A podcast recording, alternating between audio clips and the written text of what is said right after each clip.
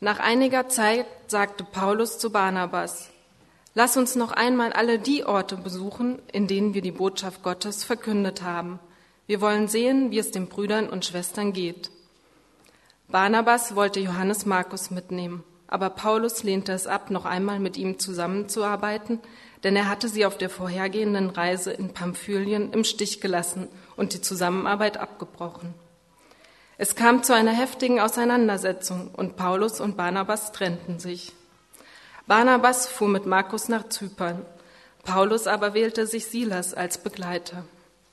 Die Brüder und Schwestern beteten für Paulus, dass Gottes Gnade ihn begleite, und er machte sich auf den Weg. Er zog durch Syrien und Zilizien und stärkte die Gemeinde im Glauben. Galater 5, Vers 1 bis 6 und Vers 11. Zur Freiheit hat Christus uns befreit. Bleibt daher standhaft und lasst euch nicht wieder unter das Joch der Sklaverei zwingen. Lasst es euch von mir, Paulus, gesagt sein. Wenn ihr euch beschneiden lasst, wird euch das, was Christus getan hat, nichts nützen. Ich weise jeden, der sich beschneiden lassen will, noch einmal mit allem Nachdruck darauf hin. Mit seiner Beschneidung verpflichtet er sich, das ganze Gesetz zu befolgen. Wenn ihr versucht, mit Hilfe des Gesetzes vor Gott gerecht dazustehen, habt ihr euch aus der Verbindung mit Christus gelöst und habt den Weg der Gnade verlassen. Wir hingegen warten auf die Gerechtigkeit, die Gott für uns bereithält, und diese Hoffnung verdanken wir dem Geist Gottes. Sie ist uns aufgrund des Glaubens geschenkt. Denn wenn jemand mit Jesus Christus verbunden ist, spielt es keine Rolle, ob er beschnitten oder unbeschnitten ist. Das Einzige, was zählt, ist der Glaube. Ein Glaube, der sich durch tatkräftige Liebe als echt erweist. Mir, liebe Geschwister, wird unterstellt, ich würde immer noch verkünden, man müsse sich beschneiden lassen. Wenn das zutrifft, warum werde ich dann noch verfolgt? In diesem Fall wäre ja der Anstoß beseitigt, den die Botschaft vom Kreuz erregt. Ich bete noch vor der Predigt. Vielen Dank, lieber Vater, dass wir diesen Momente jetzt haben, uns über diesen Bibeltext Gedanken zu machen. Und ich bitte dich, dass es eine wertvolle Zeit für uns wird und äh, dass du uns hilfst, die Schnittmengen mit unserem Alltag zu finden. Amen. In diesen Wochen schauen wir uns in den Predigten einige Aspekte aus dem Leben des Apostel Paulus an. Meistens denkt man eher über seine Lehren nach, denn er war der größte theologische Lehrer der Urchristenheit. Und seine Briefe, die im Neuen Testament abgedruckt sind oder zu finden sind, sind voll von der Erklärung des christlichen Glaubens, aber einige biografische Eckpunkte haben wir ähm, auch. Und er ist eine interessante Person, von der wir einiges lernen können, nicht zuletzt, weil er als christlicher Lehrer eben sein Leben aus einer christlicher durchdachter Perspektive äh, gelebt hat. Letzte Woche ging es darum, die eigene Lebensgeschichte zu schreiben und dass es wichtig ist, sie erstmal zu kennen, sich dafür Zeit zu nehmen, zu fragen, was hat mich eigentlich geprägt, was war bisher meine Geschichte, um darauf dann so hinzukommen, was liegt in meiner Kraft auch zu verändern in meiner ähm, Geschichte. Und heute geht es weiter in dieser Predigtserie und zwar geht es um das Thema Grenzen setzen beziehungsweise Entscheidungen treffen. Es gibt diesen Konflikt, über den eben am Ende des 15. Kapitels in der Apostelgeschichte berichtet wird. Eine ganz kurze Erwähnung eigentlich nur, die aber ein wichtiger Meilenstein im Leben dieses Paulus war. Barnabas und Paulus haben eine heftige Auseinandersetzung und die Folge ist, dass sie nicht noch eine zweite Reise zusammen unternehmen, also sie beenden ihre Zusammenarbeit. Paulus hat da eine Grenze gezogen. Ein paar Sätze mal über Barnabas und über deren Zusammenarbeit, damit wir das ein bisschen besser vor Augen bekommen. Barnabas war ein weiser Mann, geisterfüllt würde er an einer Stelle auch bezeichnet. Er war Teil der ersten christlichen Gemeinde in Jerusalem und er wurde für die besondere Aufgabe ausgesandt, in der Stadt Antiochia aus vereinzelten Christen eine Gemeinde zu formen. Er war also auch ein geistlicher Leiter. Barnabas war dabei nur sein Spitzname, eigentlich hieß er Josef. Ähm, Barnabas war äh, oder heißt aller Wahrscheinlichkeit nach so etwas wie der Mann, der andere ermutigt. Und äh, das war auch eine seiner Charakterstärken, die so beschrieben wird.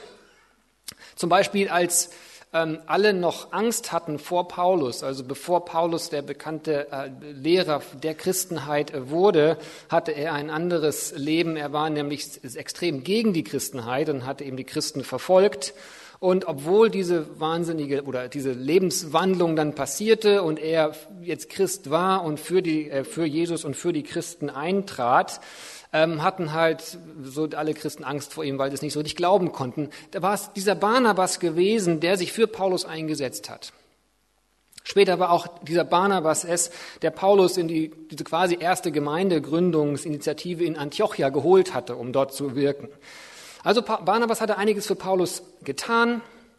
Und es scheint am Anfang auch so, dass eigentlich so das Wort von Barnabas irgendwie wichtiger, gewichtiger war als das ähm, von Paulus. Dann begann die Zusammenarbeit der beiden, erst ein Jahr lang in dieser Gemeinde in Antiochia und dann auf einer ersten gemeinsamen Missionsreise. So eine Reise war damals generell nicht sehr leicht, einfach mit, man war wandernd unterwegs und mit vielen natürlichen Gefahren so konfrontiert, aber auch ähm, ähm, also oder das war einfach eine sehr intensive Zusammenarbeit automatisch, wenn man auf so einer Reise war. Sie hatten ja auch so diesen Inhalt zu verkünden des christlichen Glaubens, was sie in diese Städte bringen wollten und man hat mit einigen Feindseligkeiten zu tun. Also intensiv. Und auf dieser allerersten, dieser ersten Reise zwischen den beiden hatten sie den Vetter von Barnabas mit dem Namen Johannes Markus dabei. Und der hatte sie nach kurzer Zeit wieder verlassen. Gründe für dieses Umkehren haben wir allerdings nicht. Jetzt, nach einiger Zeit, soll es wieder losgehen, auf eine zweite längere Reise. Barnabas will wieder diesen Johannes Markus mitnehmen, wie auf der ersten Reise, und das macht Paulus nicht mit. Paulus hat eine Grenze gezogen, Barnabas übrigens auch, nicht ganz zu vergessen. Die haben beide miteinander gerangelt und beide sind bei ihrer Position geblieben und haben sich einfach haben eine Entscheidung getroffen. Wir schauen uns aber eben Paulus konkreter an. Eine Grenze so weit und nicht weiter. Er hat eine Entscheidung getroffen. Und ich möchte gerne einfach ein wenig mit euch darüber nachdenken, was wir so daraus lernen können für unsere Grenzen und unsere Entscheidungen, die wir im Leben zu treffen haben. Die können natürlich extrem unterschiedlich aussehen. Bei Paulus war es jetzt eine sehr große Entscheidung. Es war, wie gesagt, eine intensive Zusammenarbeit gewesen. Bei Paulus war es jetzt zum Beispiel eine Entscheidung zwischen zwei Menschen, so im Arbeitskontext, wobei da auch Freundschaft mit äh, hineinspielte. Aber die Frage des Grenzensetzes kann noch bei anderen Aufgaben vorkommen, bei Lebensstilen, bei Freunden, bei Verwandtschaften, bei Lebensfragen. Also viel, sehr, sehr vielfältig und es ist auch generell ein sehr komplexes Thema. Und ich werde auch nur einige kleine wesentliche äh, oder einige Gedanken mitgeben, die vielleicht wesentlich sein können für eure Grenzen und Entscheidungen. Drei Fragen habe ich mir für die Predigt gewählt. Erstens, warum Grenzen setzen? Dann zweitens, was hindert uns daran, Grenzen zu setzen? Und drittens, was hilft uns, Grenzen zu setzen? Ich denke, für manche ist es wohl gar keine Frage, die Frage nach dem Warum von Grenzen, warum man darüber reden muss, die Wichtigkeit ist ziemlich eindeutig. Aber anderen kann es auch im ersten Augenblick schon so gehen, warum reden wir über dieses Thema genau? Ähm, dazu erstmal zu der Situation von Paulus wir wissen nicht, wie diese Auseinandersetzung und diese Entscheidungen der beiden Männer zu beurteilen ist. Wir wissen nicht, welche Motivationen dann noch mit im Spiel waren. Wir wissen auch nicht, wie genau diese Auseinandersetzung verlaufen ist. Das ist der Fakt. Trotzdem stelle ich mir irgendwas bei vor, so wenn ich an diese Beschwerlichkeiten der Reise denke, Reisen in der damaligen Zeit, auch wie gesagt mit deren Inhalt, äh, diese neue Glaubensform äh, weiter zu erzählen, mit Feindseligkeiten und Schwierigkeiten konfrontiert zu sein. Ich kann mir vorstellen, dass Paulus nur Begleiter haben wollte, denen er voll vertrauen konnte, auf, auf die er sich einfach bei so einer beschwerlichen Reise wirklich verlassen konnte. Und ich kann mir vorstellen, dass er vor der Entscheidung stand, seine Kraft dahin zu fokussieren oder sie zu teilen, sich um diesen jungen Johannes Markus zu kümmern, in ihn zu investieren, auf ihn zu hoffen, ein Vorschussvertrauen zu leisten, sich zu sorgen, ob er dann nicht doch vielleicht, wenn es zu schwierig werden würde, wieder umkehren würde. Vielleicht würde Paulus anfangen, Routen zu suchen, die nicht zu schwer wären. Vielleicht würde er anfangen, schwierige Situationen zu umgehen, um Johannes Markus nicht zu überfordern. Das alles kostet Aufmerksamkeit und Kraft. Oder aber sich auf sein eigentliches Ziel konzentrieren, Gemeinden zu besuchen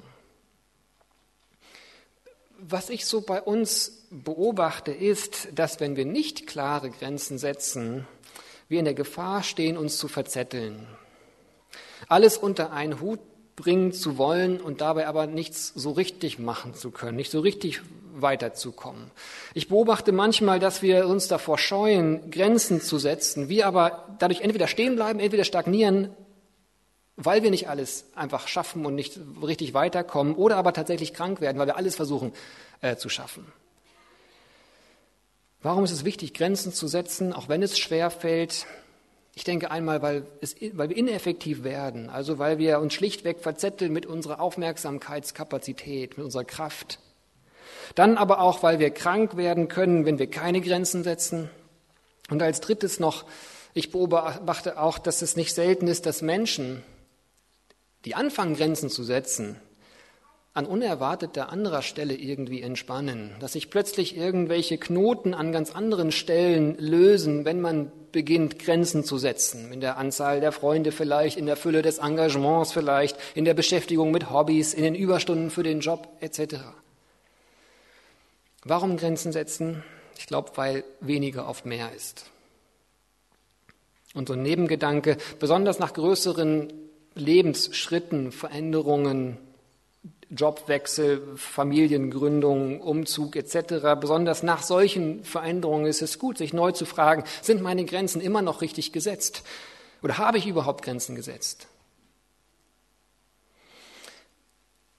Mein zweiter Gedanke, was hindert uns, Grenzen zu setzen? Zuallererst möchte ich euch gerne mal dazu ermutigen, euch diese Frage überhaupt zu stellen. Was hindert mich, Grenzen zu setzen? Was hindert mich daran? Das kann man generell machen, wenn man sein Leben so äh, betrachtet, aber auch besonders im konkreten Fall, wenn man ahnt, dass eigentlich eine eingrenzende Entscheidung äh, hilfreich wäre. So die ehrliche Frage an sich selbst, was hindert mich daran? Was bremst mich? Je ehrlicher man ist, desto weiter kommt man. Diese Frage mit Gott zu besprechen, also Gott auch zu sagen oder ihn zu bitten, uns zu helfen, ehrlich zu sein, da auf Dinge zu kommen, überhaupt Antworten zu finden, das kann der Ehrlichkeit helfen. Es ist auch hilfreich, mit Menschen zu sprechen, denen man vertraut.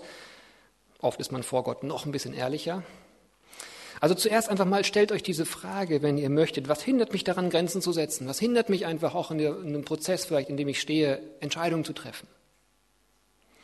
Und dann möchte ich gerne auf eine Sache zu sprechen kommen, die viele von uns daran hindert, Entscheidungen zu treffen, die mit Grenzen zu tun haben. Und diese Sache ist, dass wir die Frage stellen, ist es richtig oder ist es falsch? Wir wollen den richtigen Weg finden, die, die richtige Entscheidung treffen, nicht eine Entscheidung treffen, sondern die richtige. Das geht religiösen Menschen so, auf den Blick so, was ist richtig in Gottes Augen. Aber diese Frage beschäftigt genauso Menschen, die Gott nicht als relevant ansehen. Manchmal bezieht sich das richtig auf das Lebensglück. Man will sich richtig entscheiden, sodass die Auswirkungen zum Glück beitragen. Oder oft ist richtig auch darauf bezogen, ob die Konsequenzen gut sind. Was ist gut? Auch das oft eigentlich eine vage Frage.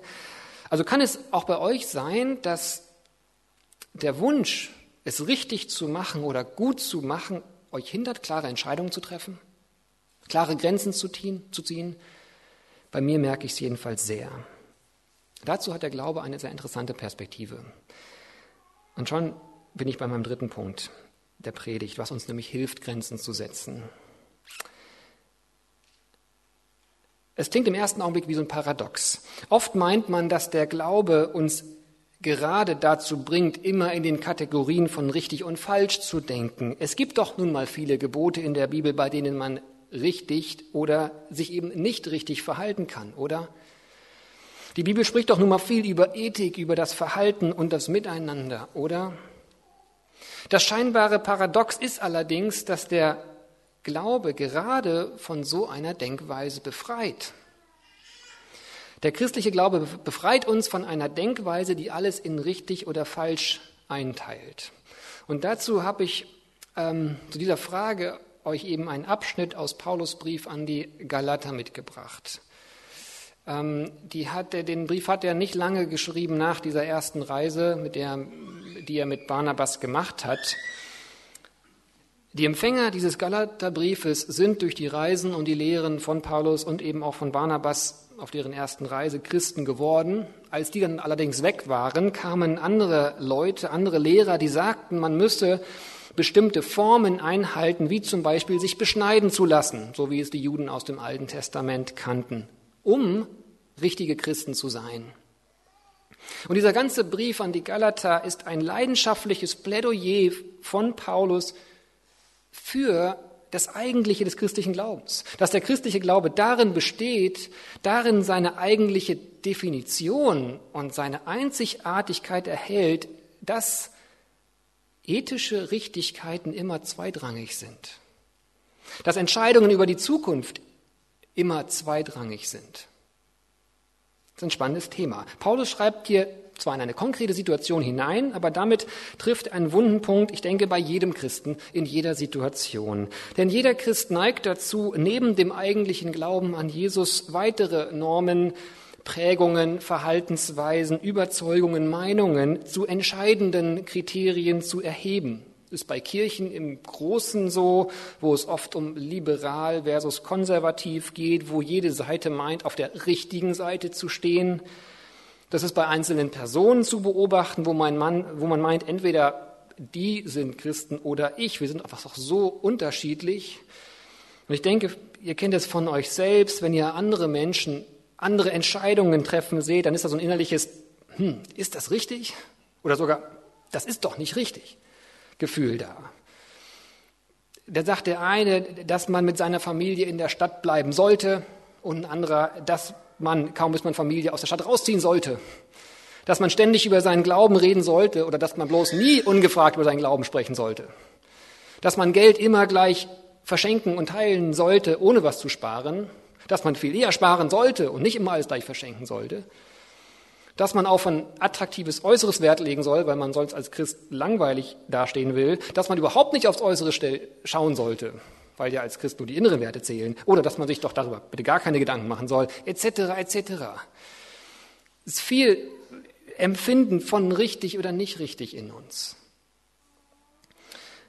Und interessanterweise, wie gesagt, ist das bei Nichtchristen oft genau dasselbe. Genauso haben Menschen, für die Jesus Christus gar keine so Relevanz besitzt, unterschiedliche Werte und Normen, die für sie indiskutabel sind. Toleranz ist da so ein schönes Stichwort. Für Intoleranz haben viele Menschen so gar kein Verständnis. Ja, Intoleranz gegenüber Intoleranz. Jeder hat einfach seine Überzeugungen von richtig und falsch.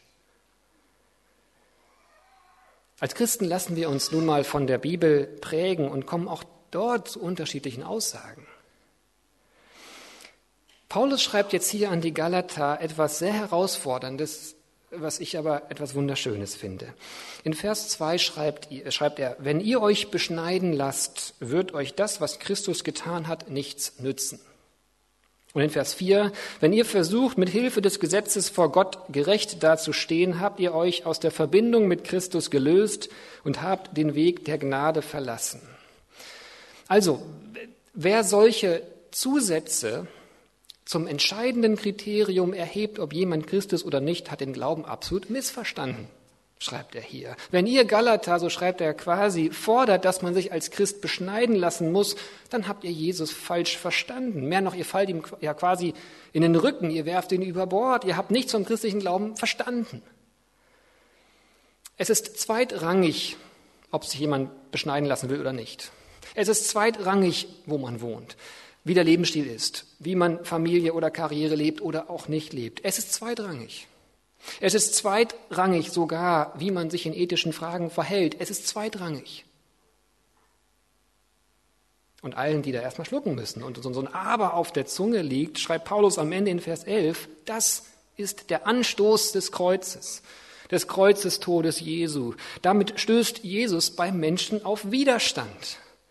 Ein Anstoß. Er schreibt quasi, wenn ich so einen Zusatz wie die Beschneidung predigen würde, dann wäre der Anstoß des Kreuzes beseitigt. Dann gäbe es nichts mehr, warum man den christlichen Glauben eigentlich komisch finden müsste.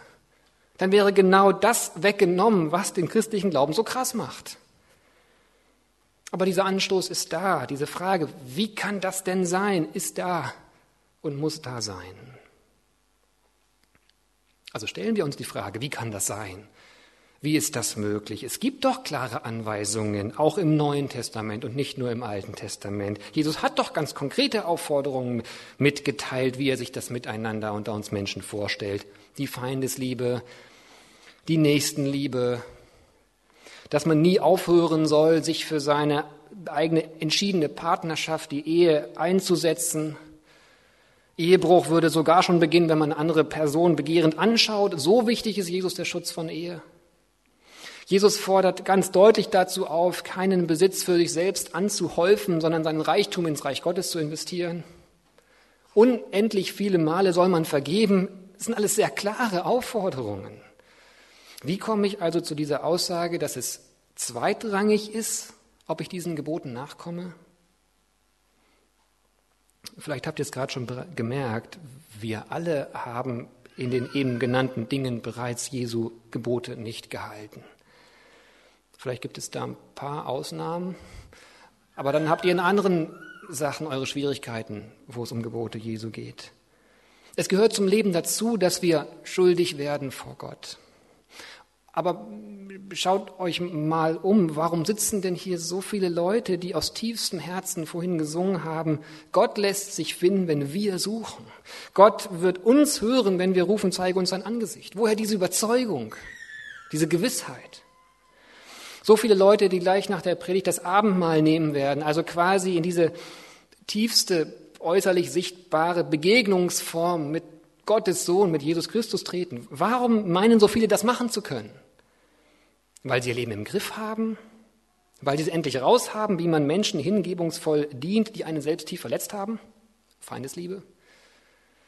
Oder weil sie es endlich raushaben, wie man die eigene Zeit, eigene Liebe, eigenes Geld ausgibt, um Menschen Gutes zu tun, die völlig anders sind als man selbst und mit denen man vielleicht nie wieder was zu tun haben wird. Nächstenliebe.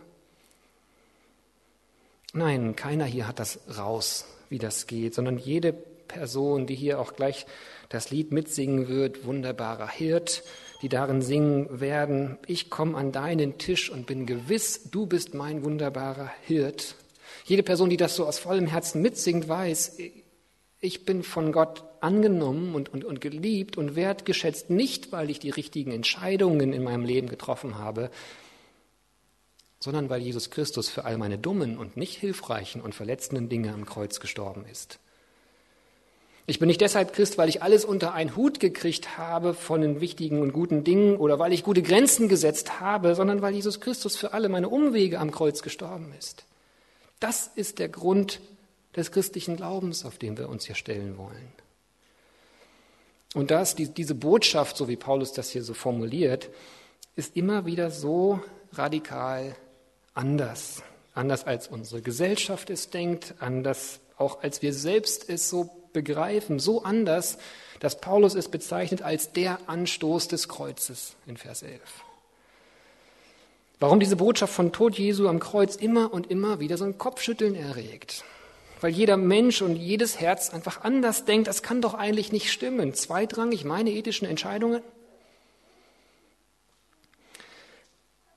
Das ist ein Grund, warum gerade der christliche Glaube es uns ermöglicht, Entscheidungen zu treffen, die unsere Zukunft betreffen, die unsere Zukunft entscheidend mitprägen werden. Denn wir können wissen, keine noch so dumme Entscheidung kann uns aus den Armen unseres liebenden Gottes reißen.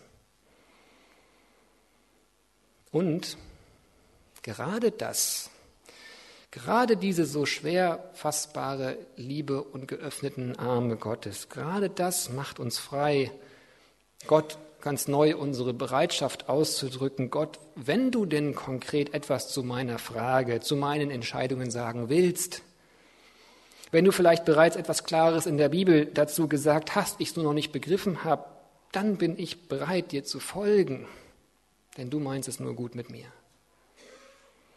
Wie könnte Gott irgendetwas nicht gut mit uns meinen, wenn er sogar aus Liebe zu uns seinen Sohn nicht verschont hat? Ulrich Giesekus ist Christ und Psychotherapeut und in seinem Büchlein Glaub dich nicht krank geht er unter anderem dem Phänomen nach, dass manche Christen dazu neigen, so lange mit Entscheidungen zu warten, bis Gott ganz konkret und ganz eindeutig irgendetwas zu dieser Entscheidung gesagt hat.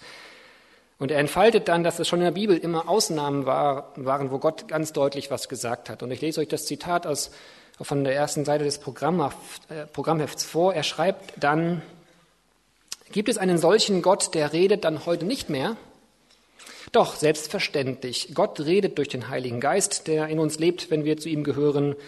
Gott führt uns, indem er Türen öffnet und schließt. Und selbstverständlich kann Gott auch unsere Gedanken und Wünsche lenken. Und meistens erkennen wir erst im Nachhinein, wie Gottes Führung sich als roter Faden im Leben zeigt. Aber die Tatsache, dass Gott redet, uns führt und unser Leben in der Hand hat, bedeutet doch nicht, dass er uns unsere Entscheidungen abnimmt oder dass sich seine Führung nicht gerade in diesen eigenen Entscheidungen, Wünschen und Gefühlen auswirkt. Auf alle Fälle gibt es mehr Entscheidungen, die wir einfach auf der Basis von Verantwortung und Vernunft abwägen und eigenverantwortlich fällen müssen, die nicht richtig oder falsch sind, schon gar nicht gehorsam oder ungehorsam, sondern vielleicht ein wenig besser oder schlechter, vielleicht am Ende manchmal egal. Soweit nur ein paar Gedankenanstöße für euch zum Weiterdenken in diesem komplexen Thema des Grenzensetzens und Entscheidungenfällens. Paulus hatte eine Grenze gesetzt, hat die Entscheidung gefällt, nicht mehr weiter mit seinem wertvollen Freund und Kollegen weiterzuarbeiten. In der Bibel nur so ein ganz kleiner Absatz, aber für ihn, für sein Leben eine weitreichende Entscheidung. Ich glaube nicht, dass Paulus hier in richtig und falsch dachte. Denn für die Reise war er auch nicht besonders von Gott beauftragt gewesen, sondern es war seine Idee. Er sagte hier in Vers 36, du Barnabas, lass uns nochmal die Orte besuchen, in denen wir die Botschaft Gottes verkündet haben. Dieses Vorhaben, ohne Einschränkung das durchzuziehen, das war ein guter Weg, dem Johannes Markus eine zweite Chance zu geben, sie auf seiner Reise zu begleiten, wäre vielleicht genauso ein guter Weg gewesen. Aber anstatt beides schaffen zu wollen, beides unter einen Hut zu bringen, zieht Paulus eine Grenze. Und ich denke, sicherlich hilft ihm dabei sein Glaube. Glaube an diesen, dieses Anstoß des Kreuzes, das schwer zu fassende von Jesu Tod, dass wir nicht von Gott angenommen sind, weil wir uns richtig entschieden haben und richtig verhalten haben, keine Fehler gemacht haben, sondern alleine aufgrund von Jesus Christus. Vielleicht hilft euch das in manchen eurer Entscheidungsprozessen. Und eins ganz kurz noch, alle Aussagen von Paulus über Barnabas und auch über diesen jungen Johannes Markus, äh, den er nicht dabei haben wollte, alle späteren Aussagen von Paulus über die beiden sind wertschätzend und positiv. Mit Gottes Hilfe ist es möglich, Auseinandersetzungen zu führen und getrennte Wege zu gehen und trotzdem positiv und wertschätzend über die anderen zu denken. Amen.